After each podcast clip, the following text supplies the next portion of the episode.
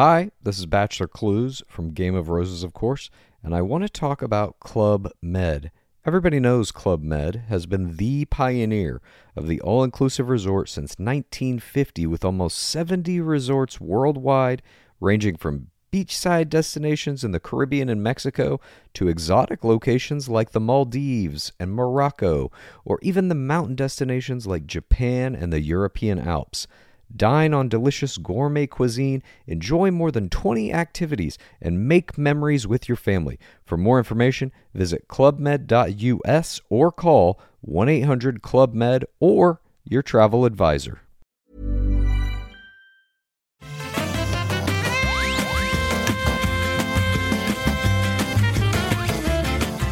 Tous et bienvenue sur le Rendez-vous Jeu, l'émission où on vous résume toute l'actu du jeu vidéo. On parle des jeux du moment, de l'actualité, de l'industrie, de ce qui se passe au niveau du matériel sur PC, sur console, sur mobile. Je suis Patrick Béja et aujourd'hui, on va vous parler de nos jeux du moment. On a Boyfriend Dungeon, The, Great Ace Attorney, Back for Blood en bêta, euh, Marvel's Avengers, The War for Wakanda. Est-ce que ça remonte le niveau? On va voir. On a aussi Dodgeball Academia et plein d'autres choses. On va aussi parler de Intel Arc, Intel qui se lance dans le domaine des vraies cartes graphiques, du Pokémon Presents et de plein d'autres choses. C'est l'épisode numéro 199. Nous sommes en août 2021 et j'ai l'immense plaisir d'être avec euh, mon meilleur ami de tous les temps, Daniel Charby. Comment vas-tu, Dani, après ton meeting euh, très sérieux avec des gens sérieux qui nous a fait décaler l'enregistrement sur Twitch à midi et demi au lieu de midi le jeudi, comme toujours? Tu dois mourir de faim en plus. Non, mais je mange avant, moi. Euh, tu Ah, sais que je ah, suis tu, en mais Finlande, avec il les est- poules. mais complètement. Mais tu sais que euh, mon fils étant à la crèche et on est à la campagne, c'est des horaires euh, d'agriculteurs et les agriculteurs se lèvent tôt, donc mettent leurs enfants à la crèche tôt et donc il va à la crèche tôt et donc il se lève tôt et on prend le petit déjeuner tôt. Donc moi à 11h, je crève la dalle. Et comme on a une heure de décalage en plus avec la France, on est une heure plus tard, je mange à 11h, 11h30 et je suis prêt à 1h heure de Helsinki, midi heure de Paris pour faire l'émission. Maintenant vous savez. C'est fantastique. Oh là là là là. Et- ouais, c'est, c'est, t'envoies du rêve. Du rêve. Et- et- Mais ça va bien et je suis super content d'être ici. Ça fait, bah, on s'est parlé au téléphone il y a pas si longtemps, donc, euh, euh, mais ça fait quand même toujours très plaisir de te parler. Ce qui manque un peu en fait, tu vois, avec l'éloignement, euh, l'âge, la distance et le Mhm. Covid, finalement on s'est pas vu depuis super longtemps. Et bon, bah, c'est, super cool de- d'enregistrer les podcasts, mais ça remplace oui. pas l'IRL. C'est vrai, mais au moins on peut parler de nos, de nos passions et euh, de jeux vidéo. Et dans la chatroom, on nous suggérait pour l'épisode 200 de faire un event euh, célébratoire où on euh, jouerait à Street Fighter. Je suggérais Street Fighter 5 et toi tu disais Street Fighter 2 ou rien parce que tu as peur, on le sent, tu as peur de ma puissance Street Fightesque. Peut-être qu'on fera ça la semaine prochaine. Je sais pas si tu auras le temps, je sais pas si j'aurai le temps, mais on y réfléchit.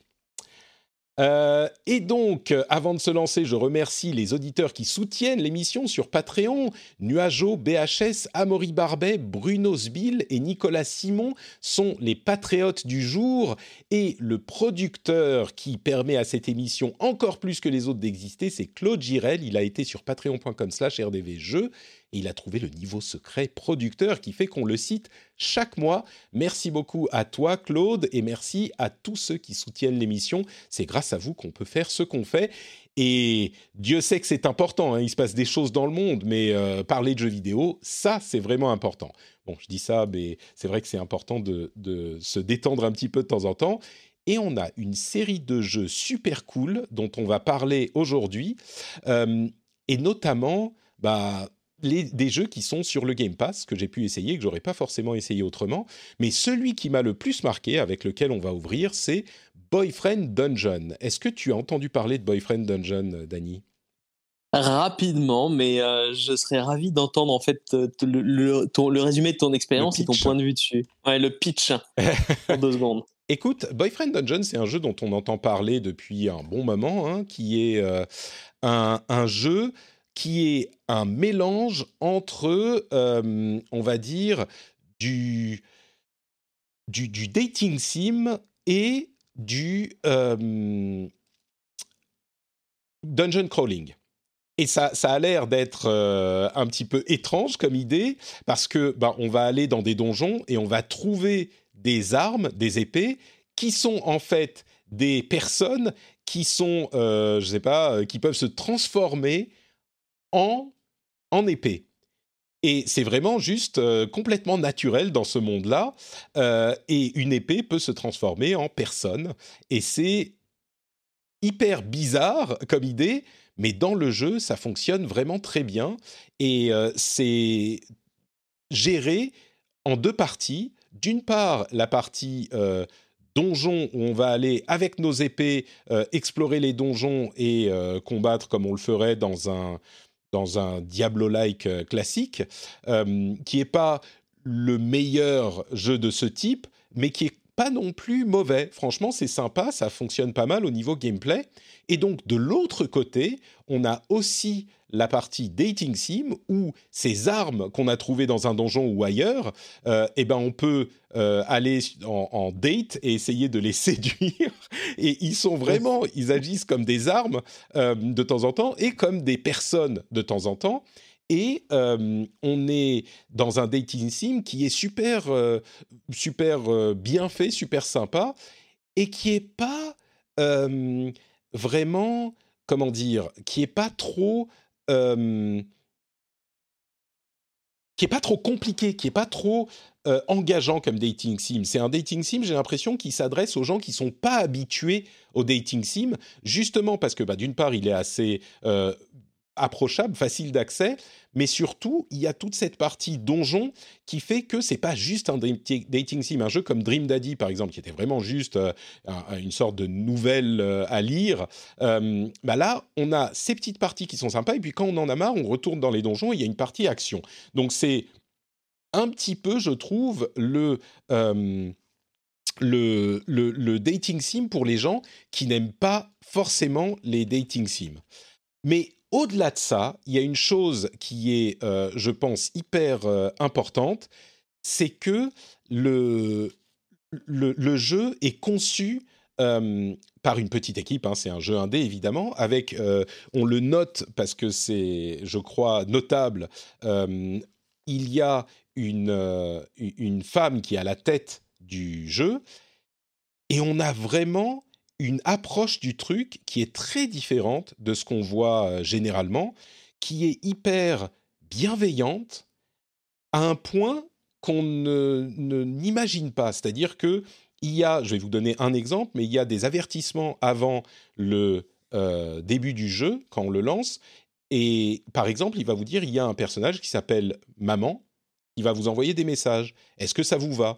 Et c'est le genre de truc auquel on pense pas forcément, mais on a souvent entendu des histoires de personnes qui sont euh, qui se souviennent de euh, la mort de leurs parents le jour de euh, la fête de trucs parce que Facebook leur envoie un message ah vous vous souvenez de cette photo? Et c'est un peu traumatique ce genre de truc et là donc ils prennent les devants et vous disent est-ce que ça va? Ok très bien vous pouvez ou vous pouvez ne pas le faire.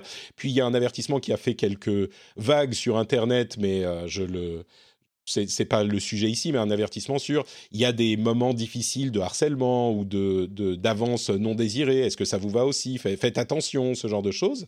Euh, et le personnage principal est euh, euh, non genré, donc on peut choisir de le faire comme on veut. Évidemment, il y a des, il s'appelle Boyfriend Dungeon d'ailleurs, mais il y a aussi des femmes qu'on peut dater dans le donjon. C'est partout dans les trailers, donc c'est pas non plus un gros spoiler. et tout ça, ça fait que ça, euh, ça le rend, ça en fait une expérience assez unique, euh, assez. Vraiment, j'ai jamais vu ça avant, euh, même si, comme je disais, j'ai vu des dating simulators et j'ai joué à certains qui étaient sympas. là, ça en fait une expérience encore plus, je sais pas, encore plus cool, bienveillante. Il y a des choses comme par exemple le fait de les, quand on dit un dating simulator, tu dis ah merde, il va falloir que je cherche, que je réussisse à tomber amoureux de la personne pour réussir au jeu, machin. Et là, les personnages te disent tout le temps, bah, si tu veux juste rester pote, il euh, n'y a pas de souci, n'hésite pas, tu vois, t'es pas obligé, no pressure, etc. Et donc même dans le jeu, quand tu es en train de jouer, tu te dis, ok, bon, pas de pression, c'est, je suis pas obligé de réussir à trouver les bons cadeaux à donner, les bonnes options de dialogue à faire, machin, pour optimiser mon truc.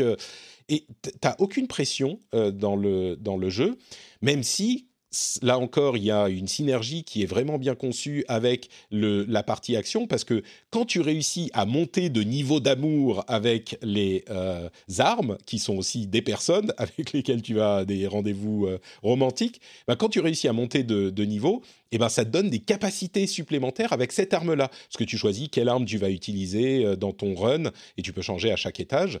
Euh, et ça te donne des capacités supplémentaires qui peuvent devenir vraiment cool à utiliser. Euh, et donc, ça, ça, a une synergie qui est, qui est sympa. Et le tout fonctionne vraiment. Et il y a même une expérience dont je vais, je vais parler pour dire à quel point ça peut avoir de la valeur, ce genre de choses. Il y a un personnage qui est un peu, et je suis encore au début, hein, je vais jouer quelques heures, mais j'ai pas, j'ai pas vu une grosse partie du jeu, mais il y a un personnage qui est euh, insistant et qui, en fait, qui même quand vous l'envoyez euh, chier, eh ben, il continue à vous contacter. Ça passe beaucoup par le téléphone et les SMS. Et même quand vous l'envoyez chier, il est euh, mal poli. Il est, c'est pas un, un, énorme, à ce stade en tout cas, c'est pas un énorme harceleur, mais c'est juste il dit des trucs pas cool. Et donc tu dis ah euh, bon, on va te faire voir quoi, ou va te faire foutre, ou non, c'est toi le loser. Et il n'arrête pas. Et il continue à vous envoyer des messages. Et, euh, et franchement, rien que ce truc, dans un jeu vidéo, sans aucune pression, sans... eh ben ça m'a mis un peu mal à l'aise. Et je me disais, mais euh, c'est bon, quoi, ça va, lâche-moi. Et c'est incroyable comme cette petite chose minuscule peut faire ressentir une petite fraction minuscule de ce que j'imagine euh, beaucoup de femmes et la plupart des femmes ressentent dans leur vie quotidienne, euh, alors que on en entend parler souvent, on entend toujours parler de ce genre de problème et toutes les femmes en parlent tout le temps. Et là, rien que le fait de le voir dans un jeu en virtuel avec aucune euh, pression et aucune, aucun enjeu, eh ben c'est quand même non mais c'est bon, ça va. Et ça m'a ça m'a mis mal à l'aise, ça m'a énervé. Euh, et donc ça, ça a cette valeur aussi de, de montrer certaines choses de ce type-là parce que tous les personnages ont un truc, un, secret ou un truc qui est un peu bizarre ou et c'est vraiment, c'est pas juste oh on va aller faire des dates et ça va être super cool. Il y a des, des trucs intrigants. Tu veux savoir ce qui se passe avec ce, ce type-là ou cette nana-là et ce genre de choses. Donc franchement, en tant que package, c'est un truc que j'ai jamais vu avant et qui fonctionne super bien. Moi, je suis euh, vraiment, vraiment séduit. J'aimerais avoir plus de temps pour y jouer plus, mais déjà, je suis hyper séduit par ce que j'ai fait et j'ai envie d'en faire euh, beaucoup plus. Donc, euh, Boyfriend Dungeon, et il est sur le Game Pass en plus d'être disponible un petit peu partout. C'est, ça m'a donné envie d'y jouer en fait. Je l'essaierai bien. Je, regardais en fait pendant que tu, tu en parlais. Il n'est pas encore sorti sur PlayStation malheureusement et c'est le support sur lequel j'aimerais jouer. Mmh. Bah, espérons qu'il arrive sur, sur PlayStation. Il est sur le Game Pass. Je ne sais pas si c'est sur PC aussi, mais je dirais que certainement si vous avez le Game Pass, mais même si vous l'avez pas, ça vaut le coup. Même si vous vous allez y jouer que quelques heures, ça vaut le coup pour voir de quoi il s'agit, je trouve. Je pense que c'est vraiment un, un, truc euh, intéressant. Donc voilà, c'est Boyfriend Dungeon et je l'aime beaucoup. Est-ce que tu peux, Danny, nous parler de Phoenix Wright, euh, the, comment s'appelle? The Great Ace Attorney, qui est sorti il y a quelques semaines, je crois, euh, qui est la version, c'est dans l'Angleterre victorienne de Phoenix Wright. C'est un remake d'un jeu DS, c'est ça? En fait, il y a deux. Ouais, il y a. Enfin, il y a un package qui est vendu en fait, qui contient donc les, euh, les trois, enfin les, le jeu d'origine qu'on a eu en Occident, euh, qui est contemporain, et euh, et le jeu qui se passe dans dans l'époque victorienne, ou plutôt c'est l'ère Meiji en gros, hein, je pense à peu près 1870, quelque chose comme ça dans ces eaux-là. Mais on n'est pas au Japon. Euh, si, si, euh, ça se passe au Japon. Ah, d'accord, ok. Je croyais que c'est ouais. pour ça que je disais la victorienne. Je croyais que c'était en Angleterre. C'est non, mais alors par contre, en revanche, euh, ce qui se passe, c'est que euh, bon, je, je, vais, je vais spoiler personne, hein, mais il euh, y a une partie qui se passe au Japon avec un, un héros japonais et une autre partie avec un héros anglais hein, qui s'appelle Airlock Sholmes. Donc oui. voilà, bon, mais mais en gros, oui, ça ça se passe quand même dans dans l'univers de Phoenix Wright, plus plutôt orienté japonais. Et et donc, pour ceux qui connaissent pas Phoenix Wright, euh, comment est-ce qu'on pourrait décrire cet ovni? C'est ouais, je pense que principalement, mais c'est un jeu d'enquête. Euh... Mm. C'est un, ah. jeu, c'est un jeu, c'est un jeu d'enquête et de, de, de tribunal, d'avocat, de, euh, et l'enquête, elle est là. Enquête, et il y a une partie, euh, il y a une partie enquête où on doit euh, aller dans des endroits et repérer des, des, indices et ce genre de choses. Et puis il y a une partie procès où on doit écouter les témoignages et convaincre le juge qu'on a trouvé la bonne chose et on doit contredire. Et utiliser les, indices qu'on a trouvés dans les dans les étapes d'avant. Et voilà. Et donc ça fait un mélange. Enfin, c'est unique comme jeu. personnellement, euh, j'aime bien, je suis pas ultra fan, euh, mais j'aime suffisamment pour avoir eu envie d'essayer euh, justement la version, la version dans l'ère victorienne. Et je trouve qu'elle apporte un, cachet et un style très différent de l'ancien, enfin des autres, pardon, l'ancien, ils sont tous vieux, et je pense que ça donne un petit côté aussi un peu exotique par rapport à ce, qu'on, ce que moi je connaissais d'il y a une quinzaine d'années sur euh, DS. Euh, l'intérêt aussi là-dessus, c'est que finalement, sur, euh, enfin, il a été, je pense, bien remasterisé et donc graphiquement, il est assez joli. Il y a des animations sympas et, la direction artistique, je la trouve franchement très très chouette qui mmh. permet en fait, à mon avis, euh, d'en profiter un peu plus, surtout, tu vois, quand tu vois des, des personnages en kimono, euh, euh, tu vois un peu comment ça se passait là, enfin, dans, dans un imaginaire très débridé, les tribunaux à l'époque, etc. Machin, c'est rigolo. Et tu as, vraiment des mimiques totalement totalement clichés qui sont qui sont assez fun et qui permettent de, de bien rentrer dans l'ambiance. voilà, donc c'est un jeu assez rigolo. Moi, je préfère justement cette version dans l'Angleterre victorienne euh, aux anciens. Mais bon, c'est peut-être parce que j'y ai pas rejoué aussi. D'accord. Et donc, bon, mais à, à côté de ça, c'est euh, Phoenix Wright, c'est du classique Phoenix Wright. J'imagine qu'il y a des petites mécaniques qui changent, mais c'est un bon euh, retour. en gros, c'est un Phoenix Wright remasterisé digne de notre époque, quoi. Ouais, c'est ça, c'est ça. C'est un Phoenix Wright remasterisé digne de notre époque, avec justement, donc, comme, comme tu disais, dans, dans les anciens, bah, Phoenix Wright, il allait faire les phases d'enquête avec son, avec son assistante. Hein. Euh, je sais même plus si c'est son assistante ou pas. Euh, et ensuite, il a le tribunal. Là, c'est différent. Il y a vraiment des personnages qui sont distincts. T'as l'avocat japonais et euh, Sherlock Holmes pour les phases d'enquête. et voilà. Donc, c'est rigolo, c'est sympa, c'est léger. Euh, ça se prend pas trop au sérieux. C'est, euh, voilà, il y a, il y a beaucoup beaucoup d'heures de, de, à jouer dans les, dans, les, dans les deux versions du jeu pour les amateurs. Et clairement, au niveau graphique, ça a l'air d'être tout à fait digne d'un jeu moderne. Donc, euh, oh, c'est, honnêtement, c'est oui, oui, il, il, pallie pas ouais. de, de, non, de, de, son âge. Hein. Il a été, je pense, complètement remasterisé. Je me souviens plus de comment, à quoi ça ressemblait sur DS. J'en gardais un bon souvenir, mais là, honnêtement, sur une télé, euh, une télé 4K, euh, c'est nickel. Hein, c'est très bien. D'accord. Euh, moi, j'ai testé la bêta de Back 4 Blood. Euh, Back 4 Blood, vous savez, c'est la, la suite non officielle de Left 4 Dead, développée par Turtle Rock, qui est le studio euh, qui avait développé Left 4 Dead 1, après que Valve ait repris les rênes avec le 2. Et hum, c'est vraiment...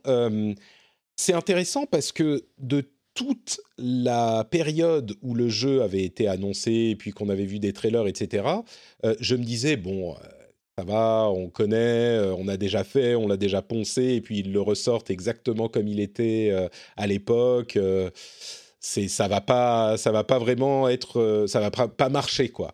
Et en fait, eh ben, comme on en, on en entendait les premiers retours la semaine dernière, c'est exactement ça, mais ça marche. Alors, il y a des petites, des petites différences avec un système de, de cartes, en fait. On se, on se fait un jeu de cartes euh, avec différents bonus et on va avoir des cartes qui vont sortir euh, à chaque, euh, entre chaque niveau qui vont nous donner des bonus voire des malus et, qui vont changer un petit peu notre expérience. Et c'est sympa parce que ça effectivement ça transforme un petit peu l'expérience. Et puis il y a aussi des énormes boss un truc qui fait trois étages qui est bon pas non plus ces deux expériences enfin ces deux ajouts sont très accessoires c'est sympa mais ça change pas c'est pas ça qui va changer le jeu. Euh, le jeu en lui-même reste très très proche de ce qu'on avait avec euh, Left 4 Dead. Et c'est ça qui est sympa. Euh, j'ai joué en, difficulté normale, c'est un peu facile, donc je crois qu'il vaut mieux augmenter d'un coup la difficulté parce que sinon il n'y a pas beaucoup de challenge. Et ce qui est sympa dans ces jeux-là, c'est la tension justement, quand on est presque mort, quand on n'a plus de, munitions, etc. Mais, euh, mais oui, vraiment, c'est euh, exactement la même chose, mais ça fonctionne. Alors, je garantis pas que c'est un jeu auquel tout le monde va jouer pendant des mois et des mois, mais lui aussi est sur le Game Pass ou sera sur le Game Pass quand il sort, c'est le 12 octobre, je crois. Et, euh, et, du coup, bon, ça sera pas sur, ça, sera un, jeu vraiment auquel on va passer, avec lequel on va passer de bons moments parce que c'est exactement le même type de fun et ça fonctionne donc euh, Back for Blood. Alors, d'autant plus si vous avez des amis, ce qui n'est pas mon cas. Euh, moi, je joue toujours tout seul, mais évidemment, c'est le genre de truc qui est encore plus fun euh, avec des amis. Peut-être qu'on se fera avec le Discord des parties si je réussis à trouver une demi-heure à un moment qui pourrait être marrante. Mais le mode multi, je l'ai pas vraiment testé. Je crois qu'il n'était pas dans la bêta d'ailleurs. Mais, mais ouais, ça fonctionne vraiment bien. Donc, en plus, il sera dans le Game Pass, donc pas de raison de pas, de pas le tester. Euh, Danny, tu as joué aussi à Cotton, c'est ça? Ouais, Cotton Reboot. Alors, de quoi s'agit-il? Tu te souviens, bah, c'était un, un, shooter, donc un shoot 'em up dans les 90s, un shoot 'em up en arcade, qui a été euh, adapté aussi, je sais plus si c'était sur Mega Drive ou Super NES. Ouais. Euh, je m'en souviens très bien à l'époque. Je, te dis ça, euh, j'ai, en fait, j'en avais parlé parce que je m'en souvenais justement. C'est la petite sorcière euh, sur son balai. C'est ça. Ouais. Exactement. Qui hurle plein de trucs en japonais euh, tout le temps en tirant sur les ennemis et, et pour on joue une sorte de, de, de méchant qui tue les gentils elfes, les fées, etc. Ah ça, je m'en souvenais pas du tout. T'es une. Je m'en souvenais plus trop non plus. Ah d'accord. Donc Cotton, c'est une sorcière qui va aller tuer les gentils elfes et les fées. Pour, pour, aller chercher des bonbons. Alors j'ai skippé un peu l'histoire. Hein. tu veux dire, mais tu veux dire que t'es pas au courant à fond du lore de Cotton euh, Je suis très déçu. non, ouais, je sais. Elle est allée chercher son, euh, ses bonbons, donc voilà. Et, euh, et en gros, elle, tape tout le monde pour aller pour aller chercher ses bonbons. Donc en fait, le, le, reboot est super chouette. Hein. Graphiquement, c'est très très beau. Le gameplay est fun, sympa, etc. je pense que c'est un un très bon jeu sur lequel on peut s'amuser une demi-heure. Ah. Pourquoi? Parce qu'en fait, c'est un, un, jeu d'arcade des 90s. Donc, c'était bah, déjà, il est c'est très difficile. Hein. Il est, bah, à l'époque, tu vois, tu allais en salle d'arcade, euh, tu mettais ta pièce de 1, 2, 3, 4, 5 euros, je me souviens plus à l'époque combien ça coûtait. Et en gros, la difficulté était là pour te faire euh, bah, payer euh, autant, autant de pognon que possible pour ensuite voilà, rentabiliser le jeu. Donc la difficulté est la même, le jeu est sympa, mais elle est crédit limité. Ça veut dire que tu peux continuer autant que tu veux. Et comme c'est un jeu d'arcade, bah, tous les jeux d'arcade à l'époque, ils se terminaient allez, en maximum 20 minutes, une demi-heure, parce que sinon, bah, ah. c'était pas rentable. Et donc l'adaptation est superbe, mais euh, ça a ce travers-là. Donc je pense que c'est un jeu super sympa pour jouer chez un ami, par exemple, sans l'acheter, ou alors en attendant une promotion, etc. Euh, parce que le reboot est vraiment chouette, mais oui, euh, disons que on va, faut, pas mettre 30 ou 40 euros là-dedans. Hein, c'est à moi d'être un super fan du jeu. Ça, hein. Non? J'ai pas fait gaffe. Je j'ai, bah, l'ai pas payé, donc. ah, d'accord. J'en sais rien, mais mais ouais. oui, je suis sûr qu'il est, meilleur marché que ça, mais oui, d'accord. Donc tu. Mais voilà. Et, donc, avec les continues illimités, bah, tu peux le finir euh, relativement facilement, quoi. Bah, je l'ai. Euh, en fait, euh, je me suis dit, j'avais lancé la, popote un dîner un soir, etc. Je me dis, ouais, j'ai envie de tuer, je joue à Coton. J'ai eu le temps de le terminer pendant que ça cuisait, je l'ai fini, et ensuite, ça y est, voilà, c'était prêt. D'accord. Bon. Je vous donne un ordre de grandeur. Hein, je, suis pas du genre à faire de la cuisine trop sophistiquée, hein, donc c'est rapide, hein, c'est et on n'en parle plus. Hein, donc bon, voilà. il faut, mais, mais je suis sûr qu'il faut après le finir en, en, plus rapide, enfin en plus difficile, et puis tu peux, euh, tu peux, ensuite faire un. Tu vois, c'est un jeu de scoring, ça. Bon, c'est ça, c'est un jeu de scoring. Euh, et il y a un euh, time attack, pour les je vois dans le trailer. Il y, a un time attack, il y a un mode X68000 qui était hmm. la version bah, d'origine avant qu'il sorte en arcade à l'époque, qui est aussi très bien porté. donc vraiment, pour les fans de, de shoot up, c'est un, un jeu sympa. D'accord. Si vous voulez euh, tuer des elfes pendant 20 minutes, vous pouvez vous précipiter sur Cotton. c'est un univers très très mignon, hein, donc euh, c'est assez rigolo. Ça, ça change des shoot 'em up habituels où on tue des, des, monstres dans l'espace, euh, dans tous les sens. On me confirme sur la chatroom que c'est 40 euros Cotton Reboot. Ça fait un peu cher, effectivement. Bon, alors, en, promo pour Black Friday ou après les fêtes de Noël, euh, quand ils vont vendre les, les invendus, euh, bah, ça, sera peut-être plus intéressant. C'est le genre de jeu qui surfe complètement sur la nostalgie, euh, et donc les seules personnes qui vont vouloir l'acheter, c'est des gens qui le veulent a priori vraiment pour réexpérimenter cette nostalgie. les gens qui n'en ont jamais entendu parler, euh, c'est pas que tu vas les attirer avec 20 euros sur ce genre de, avec un prix bas, avec ce genre de truc. Enfin, j'imagine 40 euros, ça me paraît très cher, même pour la nostalgie, mais bon. Ah, même pour la nostalgie, ça fait cher parce que c'est un jeu qui a une durée de vie très courte quand même. Hein. Ouais, ouais, ouais. Faut pas se leurrer. Scoring après. Ouais. Hmm. ouais, T'es pas c'est ça. convaincu. Non, je suis Euh, pas convaincu. Mais le jeu est sympa, une- pour une demi-heure, c'est très bien. Donc à jouer chez un pote, donc pas tout. euh, si un jour on se, on se voit IRL, euh, eh ben écoute, on le lancera sur ma console et tu pourras l'essayer. Ça marche. Euh, moi, je vais vous parler d'un truc qui est gratuit, si vous avez déjà acheté le jeu.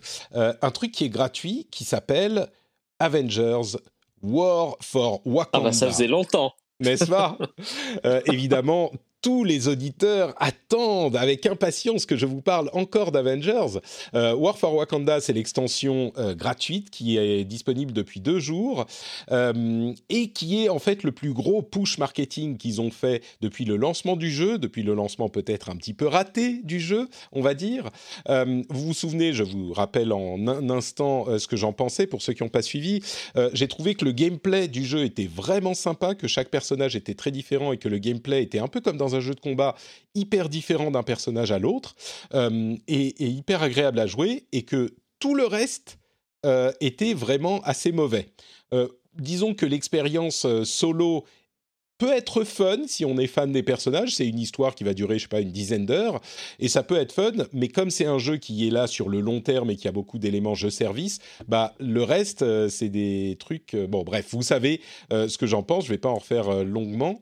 Je vais pas en parler trop longuement. Et War for Wakanda, c'est un petit peu... c'est pas vraiment, ça y est, on a refait le jeu, maintenant il est bien. Mais c'est, ah, ça c'est une extension cool, vous allez voir, vraiment ça c'est fun. Et en fait...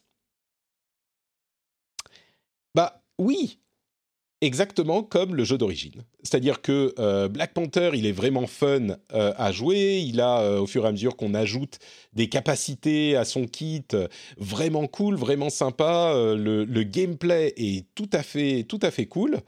Mais tout le reste, c'est à peu près pareil. Alors, il y a une histoire qui est en, je sais pas, 4-5 missions qui va vous prendre, j'imagine, deux heures à faire. Et après, ben, on a Black Panther, je crois. Moi, j'ai fait la, moitié, les trois quarts de la, de la- la partie histoire.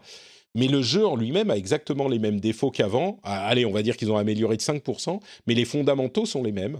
Donc, euh, je crois que, euh, comme les extensions précédentes, celle-là est plus grosse, mais comme les extensions précédentes, si vous avez le jeu et que vous l'avez aimé, bah, allez faire la partie histoire, vous allez passer deux heures agréables. Ça, devient un petit peu euh, répétitif quand même de, de- taper toujours les mêmes types d'ennemis de la même manière, mais le gameplay avec Black Panther est fun, donc ça fait passer le truc. Mais tout le reste commence à, devenir euh, un peu, un peu lassant, même pour quelqu'un qui apprécie le gameplay. Donc je pense que je vais finir la partie histoire, mais euh, j'allais dire, mais après ça, je pense que j'en aurais fini. Mais en même temps, il y a Spider-Man qui devrait arriver avant la fin de l'année comme personnage supplémentaire, uniquement sur PlayStation.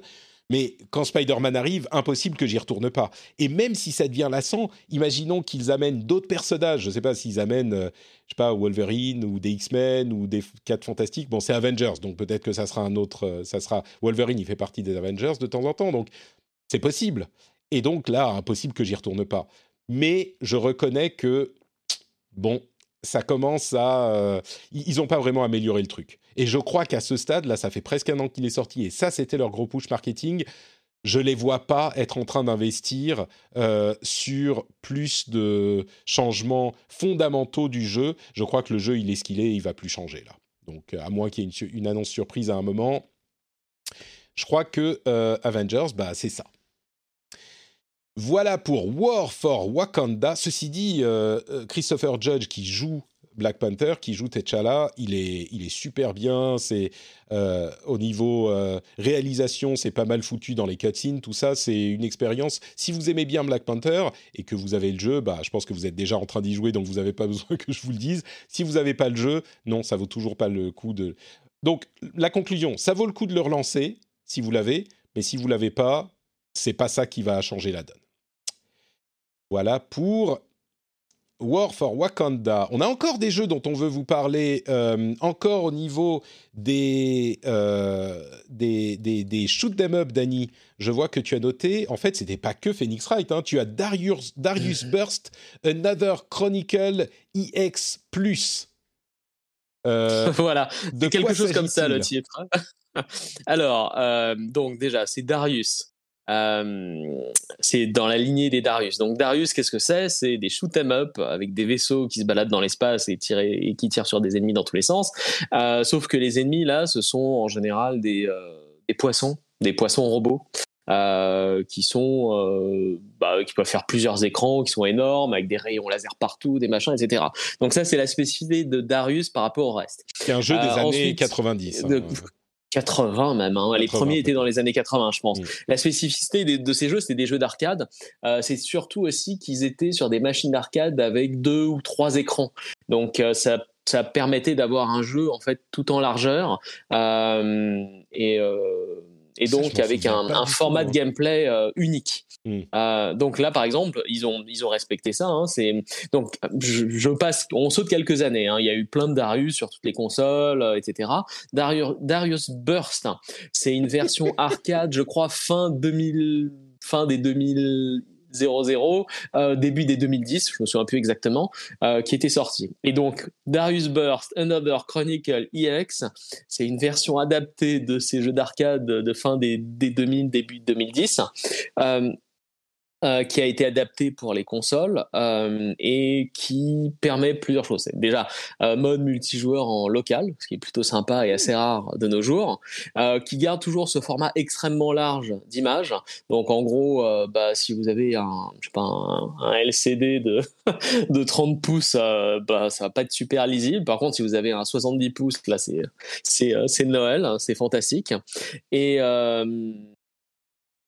et le gameplay est toujours très similaire à ce que c'était. Donc, en gros, à chaque niveau, tu peux prendre des embranchements qui t'emmènent dans des sous-niveaux différents, et ce qui fait que le jeu complet, même si c'est un jeu d'arcade de l'époque et qu'il faut parcourir peut-être 5 ou 6 niveaux, euh, avec les embranchements pour tout voir, ça prend beaucoup, beaucoup plus de temps et ça offre mmh. plus de, de temps de jeu possible que Cotton. Il y a beaucoup de rejouabilité, exactement. Et il y a effectivement aussi bah, des, euh, des rankings online, etc., avec des, des gens qui ont fait des scores de malades, euh, qui doivent peut-être aussi être liés avec les, les, les, high scores des jeux de l'époque. Je sais pas, je vais pas trop regarder.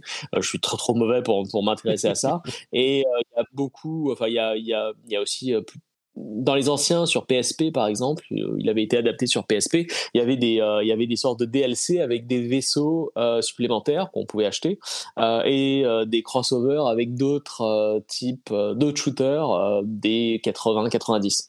Euh, et donc peut-être qu'à terme, c'est ce que j'espère, euh, qu'ils feront, ils feront des choses similaires pour avoir plus de vaisseaux différents, euh, pour pouvoir essayer aussi tous les, tous les embranchements possibles. Et il y a plein plein de modes de jeu. Il a une bonne durée de vie et je pense qu'il est moins bordélique ou difficile que Cotton. Hmm. D'accord. Donc c'est moins bullet hell, quoi moins bullet hell.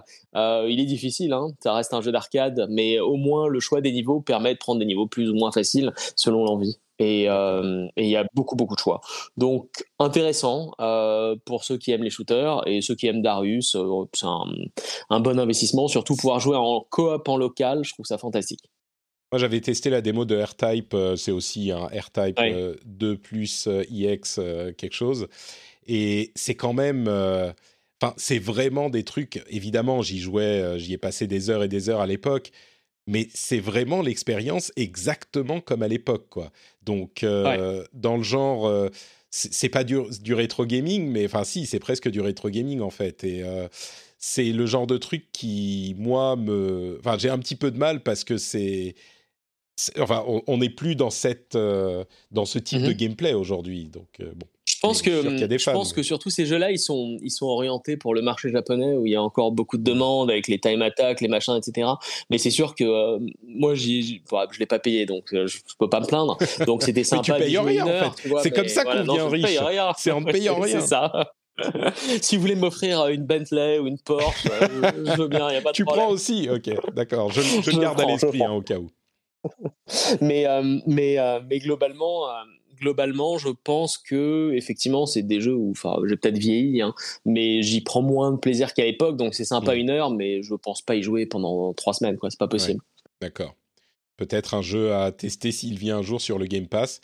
Euh, J'ai l'impression que tu l'as dit, mais on, on demande dans la chatroom est-ce qu'il prend en charge les écrans ultra-wide C'est plutôt des jeux qu'on joue sur console.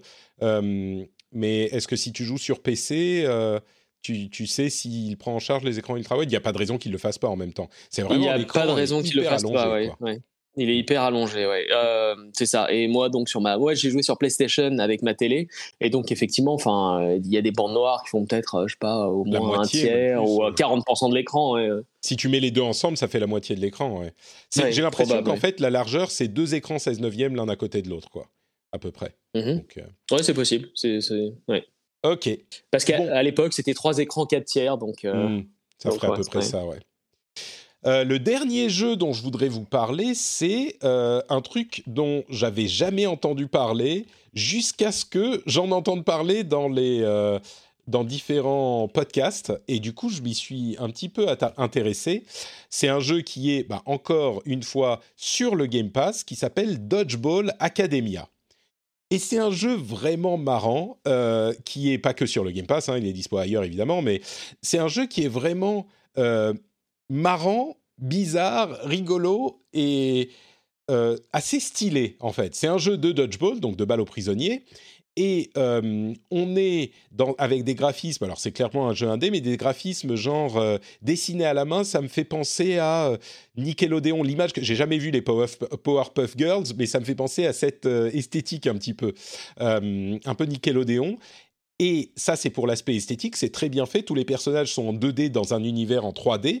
Euh, et au niveau du euh, jeu, bah, c'est un jeu de balle aux prisonniers, comme on en a vu beaucoup. Je parlais, on, on parlait régulièrement de. Euh, comment il s'appelle Knockout City de EA, qui est très différent, hein, qui est un jeu compétitif euh, 3 contre 3, euh, euh, free-to-play euh, en 3D. Là, pour le coup, on est en arène et on n'est pas sur un terrain de, dodgeball. Là, c'est vraiment, on est sur un terrain de dodgeball et on joue au dodgeball. On joue à la balle aux prisonniers. Sauf que l'environnement, c'est un truc euh, complètement loufoque où on est un petit peu, vous savez, comme toutes ces euh, séries d'animation, tous, ces animés japonais où on est des lycéens et tout l'univers tourne autour d'un truc. Genre euh, le foot, ou le basket, ou le tennis, ou euh, les, les cartes à jouer pour Yu-Gi-Oh! ou ce genre de choses. Et toute l'école, et euh, d'ailleurs il n'y a que ça dans l'école quasiment, et toute l'école est super bonne à ce genre de, à ce truc-là. Et c'est genre, il y a le tournoi mondial euh, du, du, alors en, en l'occurrence c'est du de la balle aux prisonniers, euh, et l'école a la balle du champion de la balle aux prisonniers qui tourne encore tellement elle a, il l'a lancé fort dans une pierre. il y a des années de ça, et c'est de là que le pouvoir de l'école vient. Enfin, il y a plein de trucs complètement. Et les personnages, c'est en gros des humains, mais il y a plein de trucs hyper bizarres. Genre, il y a Balloony qui est euh, un- une sorte de ballon.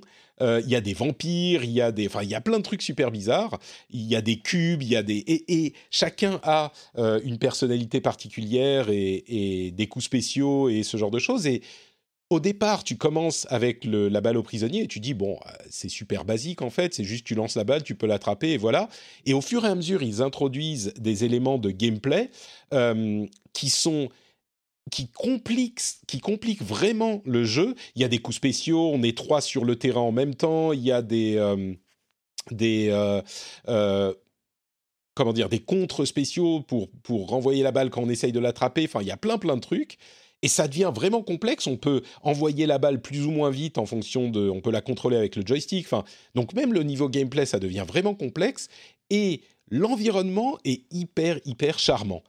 Euh, donc c'est un truc que je recommanderais pour le fun, euh, même si vous avez des enfants, maintenant je pense toujours à ça évidemment, mais ça peut euh, être complètement adapté, en tout cas de ce que j'ai vu jusqu'à maintenant. On peut équiper ces joueurs avec des pièces d'équipement spéciales qui vont leur donner des bonus. Enfin, vraiment, c'est complexe, c'est un vrai jeu et, euh, et c'est hyper charmant en fait.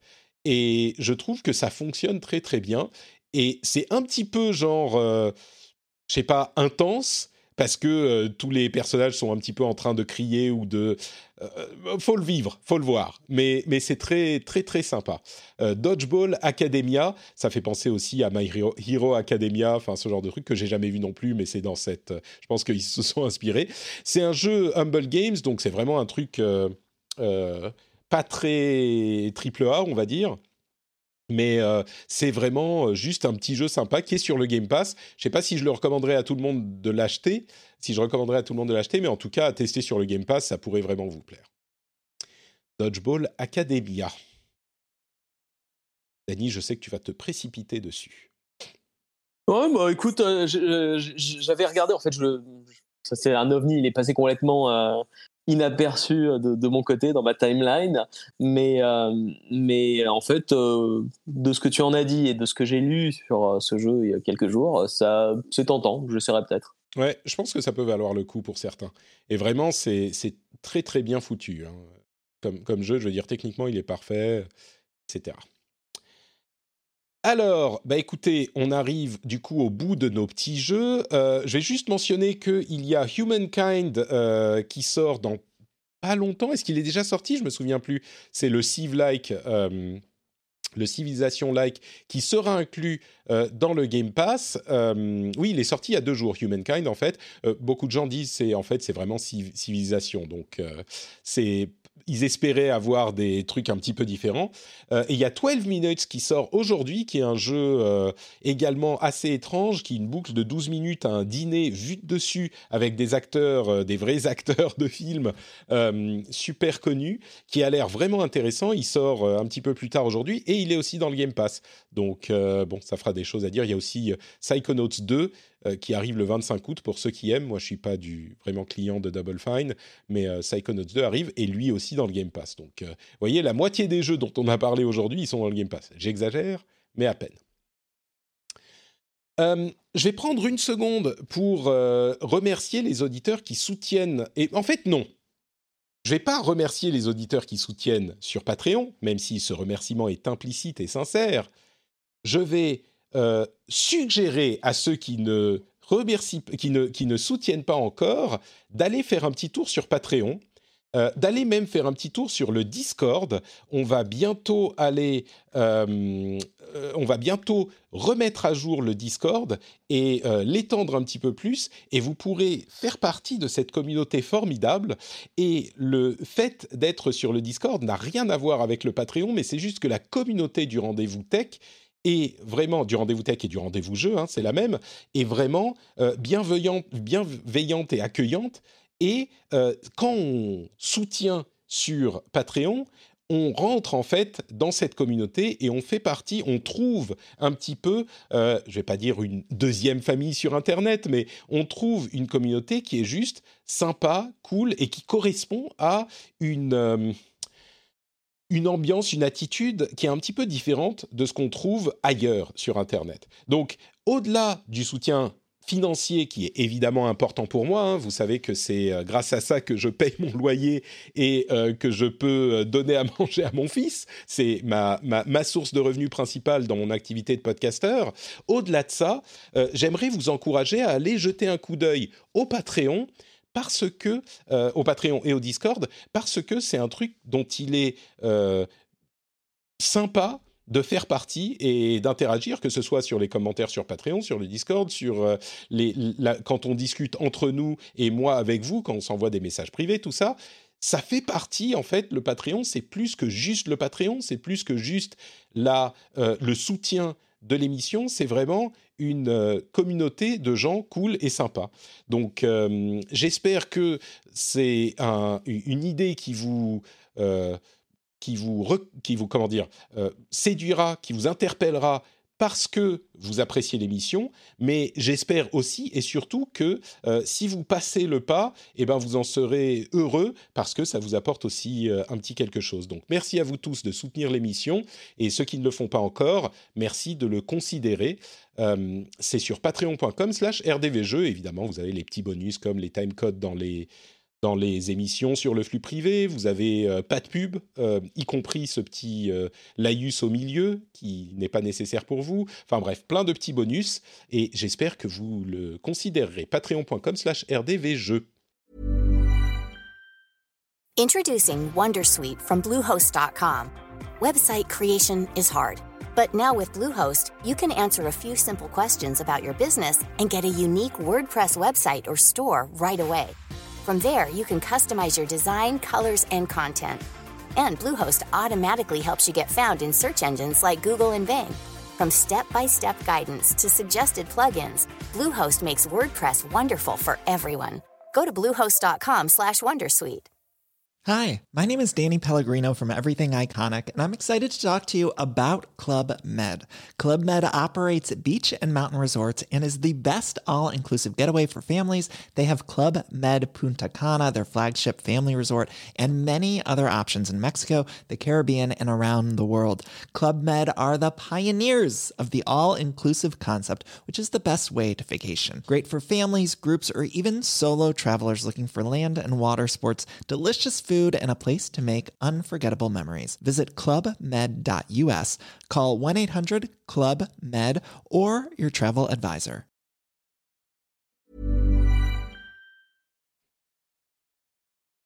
Et du coup, j'en profite pour remercier aussi ceux qui ont mis des gentils commentaires sur iTunes, en particulier euh, Flav6983, Rusus, Calmant et Marc1285. Euh, vous êtes allés, suite à ce que je disais la dernière fois, mettre des gentils commentaires sur iTunes. J'apprécie énormément. Merci, merci. Et n'hésitez pas à aller le faire aussi euh, si vous ne l'avez pas encore fait sur iTunes ou ailleurs, hein, d'ailleurs, là où on peut mettre des commentaires sur les podcasts.